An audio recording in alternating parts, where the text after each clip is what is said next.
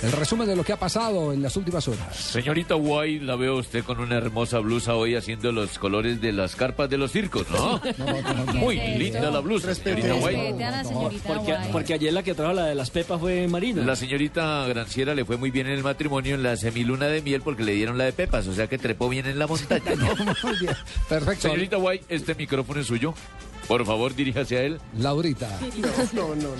En la vuelta a Polonia, el colombiano Sergio Luis Henao es ahora tercero en la general. El español Ion Izaguirre se convirtió en el nuevo líder tras, la con- tras concluir la etapa en el grupo cabecero. El polaco Ralaf Maha es segundo. El vencedor del día fue el ciclista noruego Thor Hushop en una jornada de perfil montañoso.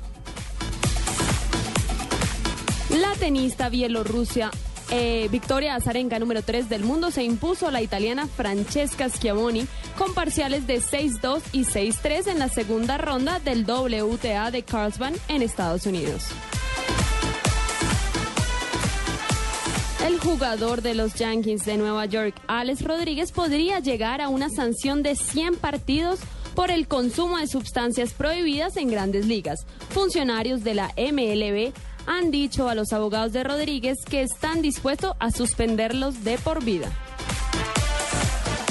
Y LeBron James, jugador de Miami Heat, habló de su futuro y aseguró que prefiere a los Knicks que a los Lakers para el 2014.